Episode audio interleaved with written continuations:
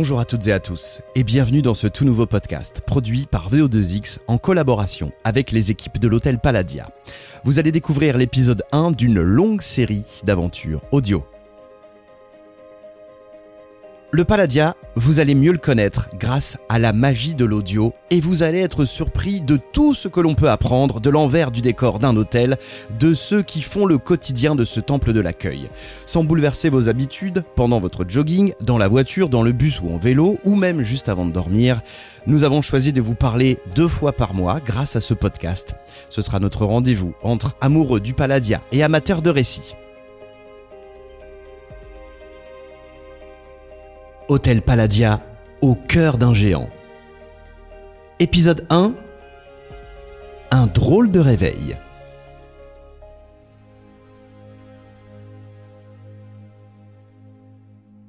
En préambule à ce récit, consacré au confinement vu depuis l'intérieur de l'hôtel, on se doit de vous expliquer pourquoi la direction a décidé d'utiliser l'intimité du son. D'ailleurs, bravo au Palladia, le premier hôtel toulousain à se doter de sa propre série de podcasts. Vous allez écouter Muriel Slonik, la responsable administrative de l'hôtel. Son témoignage nous est parvenu par écrit et vous l'entendez grâce à la voix de Camille Bergenot. L'outil podcast est vraiment un moyen de nous rapprocher des auditeurs. Nous avons besoin de communiquer sur ce que nous vivons, de partager en fait notre expérience du terrain, de faire part de nos doutes. Nous avons manqué et on manque toujours de contact. Le Palladia, c'est vraiment de l'humain. Depuis toujours et encore longtemps, ça reste une entreprise familiale. On se sent souvent assez, euh, assez seul face aux défis qui nous sont imposés, mais on essaie au maximum de les relever avec fierté, avec humanité. Il faut vraiment qu'on partage ça. À quelques jours de la réouverture, forcément très attendue, on revient un petit peu en arrière.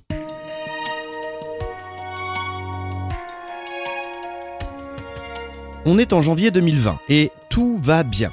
C'est un peu le calme avant la tempête. On entend bien parler d'un virus en Chine, c'est encore loin, peu palpable.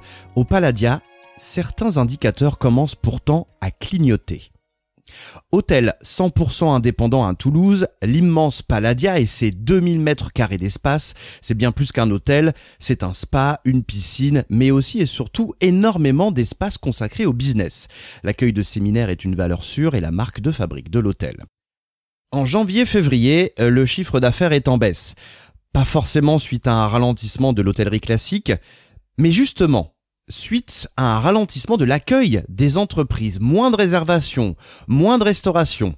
Tels les oiseaux qui sentent le vent tourner, cette baisse du CA vient justement du monde des affaires qui représente habituellement 20% des rentrées d'argent dans les caisses de l'hôtel. On va dire un baromètre, un indicateur. Au sein de l'état-major de l'hôtel, à ce moment-là, aucune panique à l'horizon. Mieux, on est en train de recruter un nouveau directeur commercial de terrain pour justement rattraper ce retard, loin d'être rédhibitoire. Et personne, personne ne s'imagine alors ce qui va arriver. Et c'est RTL Matin avec Stéphane Carpentier, le journal d'Agnès Bonfillon. Une version longue jusqu'à 10h15 aujourd'hui en raison de l'actualité. Bonjour Agnès. Bonjour Stéphane, bonjour à tous. Nous observons que les premières mesures prises de limitation des rassemblements sont imparfaitement appliquées. J'ai donc décidé, jusqu'à nouvel ordre, la fermeture de tous les lieux recevant du public non indispensables à la vie du pays.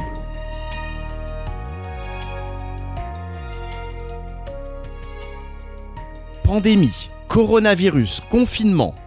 Trois mots spectraux inconnus au bataillon qui frappent comme des boulets de canon sur la tête des équipes du Palladia. Un choc. Car jusqu'au 13 mars, eh tout fonctionne normalement. C'est le 15 mars que le confinement général commence et à l'instar du pays tout entier, les équipes du Palladia sont forcées de rester chez elles et de ne plus bouger. Et les clients de l'hôtel, ils sont invités à quitter les lieux. Imaginez cette situation. Un hôtel qui se vide entièrement en moins d'une journée, du jamais vu. En 30 ans d'existence, jamais le Palladia n'avait fermé, ne serait-ce que pour quelques heures. Même pas le 21 septembre 2001, jour de l'explosion d'AZF, dix jours après les attentats du 11 septembre. Marqué, meurtri comme toute la ville, le Palladia est pourtant resté ouvert ce jour-là. Mais bon, c'est très différent le 15 mars, là, pas le choix, tout le monde se retrouve face à une situation mondiale complètement nouvelle et il faut réagir vite.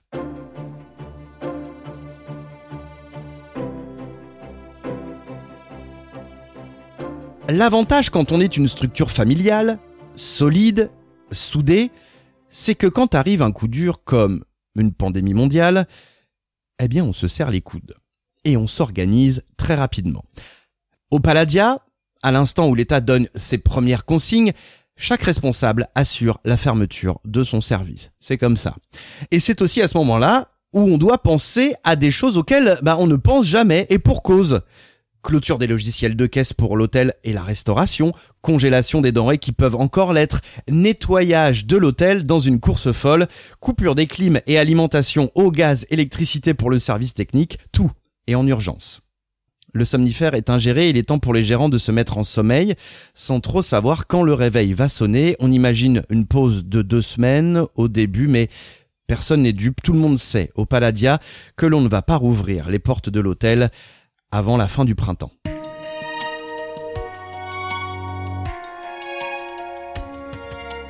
Alors il faut bien s'imaginer que l'hibernation n'est pas totale pendant le confinement. L'hôtel ne s'est pas retrouvé livré à lui-même.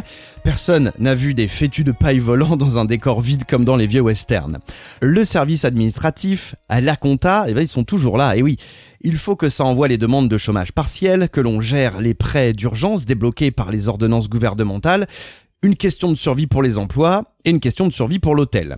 Muriel et toutes ses équipes sont alors en première ligne, tout le monde répond présent, sauf que tout le monde regarde vers cette femme, Muriel, la responsable administrative de l'hôtel Palladia, qui devient en quelques heures le totem vers qui tous les salariés se tournent. Elle doit garder cette cohésion, c'est cet état d'esprit qui fait la force et la réussite de l'hôtel Palladia depuis tant d'années. Alors, comment faire?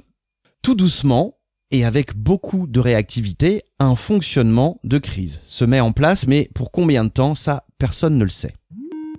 Téléphone, groupe WhatsApp, Facebook, visio, mail, newsletter, tout est bon en fait pour communiquer. Mais surtout, on veut rassurer les personnes qui ont peur pour la pérennité de leur emploi. On ne cessera de le répéter, l'une des plus grosses fiertés du Paladia, c'est d'avoir les reins suffisamment solides cette expertise, cette expérience sans pareil, un ensemble de qualités qui a permis à l'hôtel de garder son indépendance totale depuis 30 ans, et c'est bien sûr un énorme avantage, avec aussi un revers de médaille. Dans une atmosphère de solidarité, d'applaudissements quotidiens à 20h, de dons en masse sur les sites de cagnotte en ligne, le Palladia, lui aussi, a bien besoin de sa dose d'empathie. Il est seul, il est indépendant. Des aides, en ce moment, heureusement, il y en a eu. Merci du coup à Toulouse Métropole et à la mairie de Toulouse qui ont informé régulièrement l'hôtel et favorisé l'obtention de prêts garantis par l'État. Quels ont été les échanges? Entre le Palladia et les autres hôtels toulousains, ceux qui ont vécu exactement la même situation à la mi-mars. On écoute Muriel Sklonik à ce sujet. Merci beaucoup à monsieur Sébastien Pujade, qui est le secrétaire du club hôtelier toulousain et directeur du Mercure Saint-Georges, grâce à qui en fait on a toujours été au courant de la situation des autres hôtels, qui fait quoi, qui a rouvert, à quelle date, etc. Mais il y a eu aussi euh, l'UMI, qui est notre syndicat, qui a été extrêmement présent pour transmettre non seulement nos demandes d'aide au niveau de l'État et nous informer de nos droits, de l'évolution de la situation au jour le jour et aussi des démarches à effectuer auprès de notre compagnie d'assurance. On pensait vraiment être assuré pour les pertes d'exploitation, mais il n'y a absolument rien qui a été pris en charge depuis le début. C'est pourquoi en fait on a fait une déclaration de sinistre que nous avons portée auprès d'un avocat toulousain. Pour l'instant, il n'y a aucun retour. Ce fameux confinement si loin et encore si présent dans nos têtes, souvenez-vous, c'était l'occasion de réfléchir, de se poser et de faire aussi ce qu'on n'avait pas forcément le temps de faire habituellement, avec de belles synergies et aussi de longs moments où le doute était de mise. Alors on va voir ce que ça a donné au niveau des équipes du Palladia, mais on a oublié de vous parler des clients. Hein Il se passe quoi finalement pour eux pendant le confinement? Eh bien, sachez-le, les questions été nombreuses et pour la plupart euh, finalement assez pragmatiques. Voilà par exemple les questions qu'ont reçues l'hôtel. Euh, tout simplement, que va-t-il se passer maintenant? Connaissez-vous les prochaines restrictions? Pourrons-nous retrouver des habitudes normales? Comment se faire rembourser? Enfin, c'est logique. Question classique. Jusqu'à cet été, les clients n'ont pas lâché le Palladia. Heureusement, ils sont prêts à revenir et certains, figurez-vous, ont même essayé de forcer la porte de l'hôtel avant d'être gentiment redirigés ailleurs. Au Palladia, on a bien ri tant la situation était ubuesque. et un peu touchante. Alors oui, les clients, ils vont revenir, ça c'est une certitude, parce qu'ils savent que le Paladia, c'est les accueillir avec soin et sourire. Eux, ils ont déjà oublié les tourments. Regardez dans les restaurants, le monde sur les plages. Quand ça fait du bien, on y revient.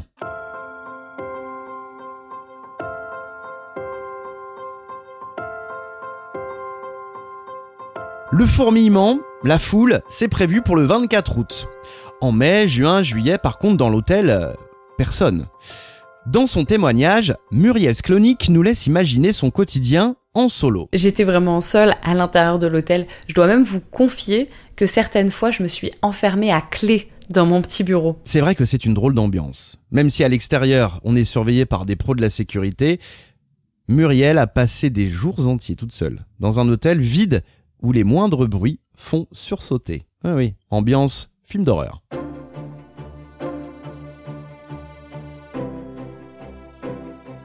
Bon, le confinement au final aura duré 9 semaines. Le sommeil fut très très long. À un moment donné, il faut se réveiller. Lorsque le Paladia a rouvert ses yeux justement, la première chose qu'il a vue, c'est le visage des inspecteurs de la Socotec en charge de contrôler les mesures sanitaires. Ouvrez la bouche, avalez ça, c'est la pilule qui va vous donner le droit de rouvrir votre hôtel. Suivez votre traitement et tout ira pour le mieux. C'est fait. Le Paladia a désormais son label, un soulagement pour l'équipe. Il est tout propre, il est guéri. Le public doit savoir que les lieux sont totalement sûrs qu'il peut à nouveau réserver, dîner, organiser des team building. Alors, pour le savoir, la communication se muscle, la preuve avec ce podcast. On a vu le Paladia sur les réseaux et pour garder le contact avec les clients, informer les curieux et reconquérir le monde des affaires, Là aussi, on va laisser parler Muriel Sklonik. Le plan d'action pour le retour des entreprises est vraiment basé sur une offre adaptée du coup. Euh, par exemple, le maintien des tarifs malgré les frais énormes que nous avons dû engager pour la sécurité, mais on a quand même la chance d'avoir un établissement spacieux qui est bien aéré et qui offre vraiment une sécurité optimale. Par exemple, tout le mobilier est espacé. Les tables, les chaises, les canapés, bien plus que nous le demande la législation. Grâce en fait à toutes ces mesures prises, on espère au maximum approcher du risque zéro.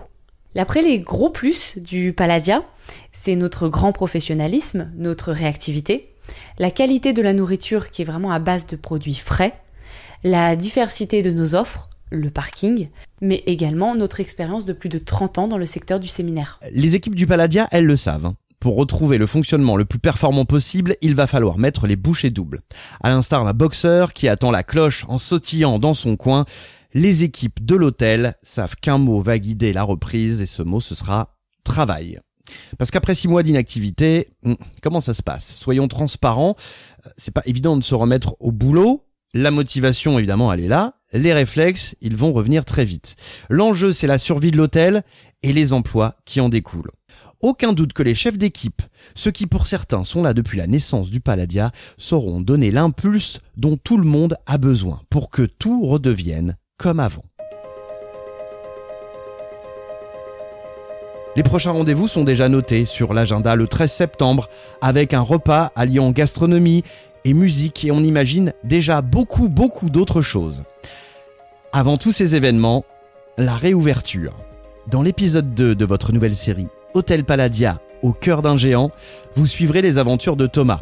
Il a eu la chance de redécouvrir le Palladia et de jouer aux clients en avant-première.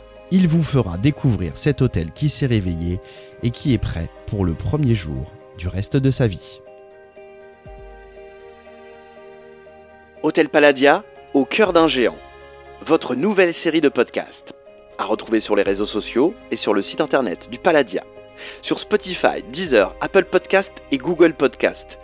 N'hésitez pas à nous faire part de vos retours et à partager ce podcast auprès de vos amis. Hôtel Palladia, au cœur d'un géant, une production VO2X en collaboration avec les équipes du Palladia.